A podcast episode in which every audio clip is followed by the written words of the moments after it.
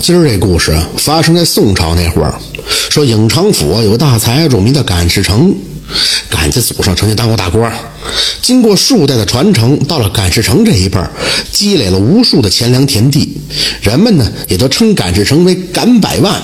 唯一遗憾的，就这赶世成膝下无子，只有一个体弱多病的闺女，名叫赶天仙。这赶世成听人说呀，给孩子取个贱名好养活，就给这女儿取了个小名您猜叫什么？叫赶铁锤。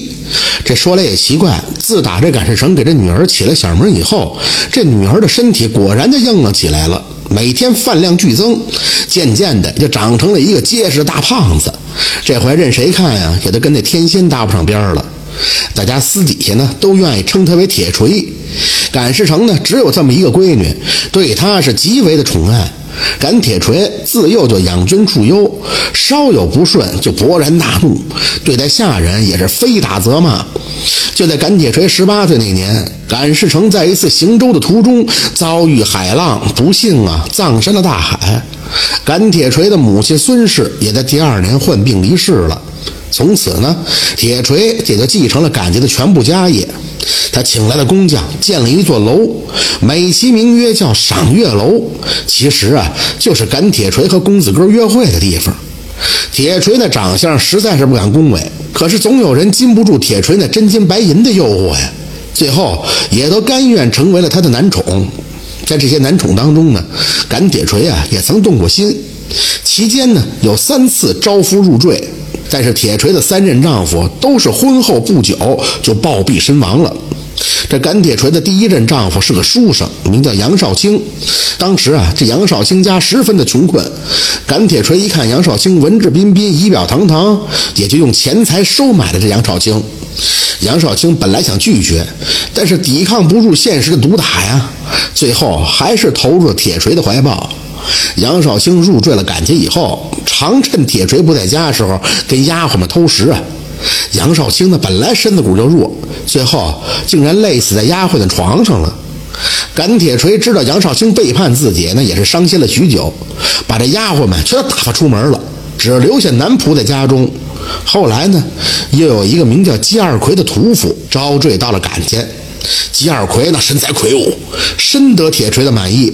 可这个姬二奎呢，平日里嗜酒如命，自从入赘了赶家之后，那更是把各种的好酒摆满了屋子，每天是喝的酩酊大醉呀。有一天，这姬二奎醉酒以后，一不小心就跌进了粪坑当中。等大家伙发现的时候，已经是第二天中午了。那姬二奎早就气绝身亡多时了。有了前面两次教训以后，赶铁锤第三次招赘了一个名叫拓安公的老汉为夫。铁锤呢，只想找一个能够关心自己的男人。老汉呢，不爱饮酒，而且不好色，他正是自己理想的人选呀。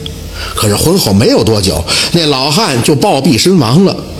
拓老汉的死法也很奇特，他趁着铁锤睡着了，到库房去偷银子，结果因为天黑瞎摸，被装银子的箱子生给活活砸死了。不曾想啊，这赶铁锤三次招夫，三次守寡。在拓安公死后不久，一帮人拿着欠条和借据的找上门来了。原来啊，那拓安公竟是个不折不扣的赌徒，数日之间不但将赶家的房产地契全都抵押变卖去赌了钱，而且还欠下了不少的赌债。赶铁锤本以为自己终于找到了一个既不喝酒又不好色的男人，原来却是个贪财的赌鬼。铁锤伤心的是顿足捶胸啊，但是也是无可奈何呀，也就只好把这银两拿出来赔给了债主。等一切都料理完了以后啊，赶铁锤就只剩下赏月楼了。昔日那些男宠仆人一见赶家大势已去，早就各奔了东西。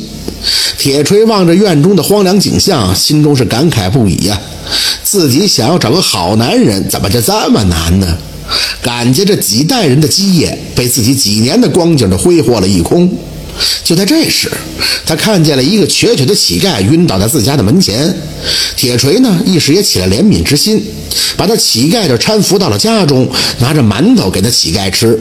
那乞丐苏醒过来以后，对着赶铁锤是感激万分。哎呀，多谢娘子救活之恩啊！愿娘子大富大贵，福寿绵长。赶铁锤长叹了一声，说道：“哎，还福寿绵长呢，老伯莫要笑话我了。我倒是羡慕你呀，无牵无挂的，地为床，天为被，到人世间两手空空，离世时也是两手空空。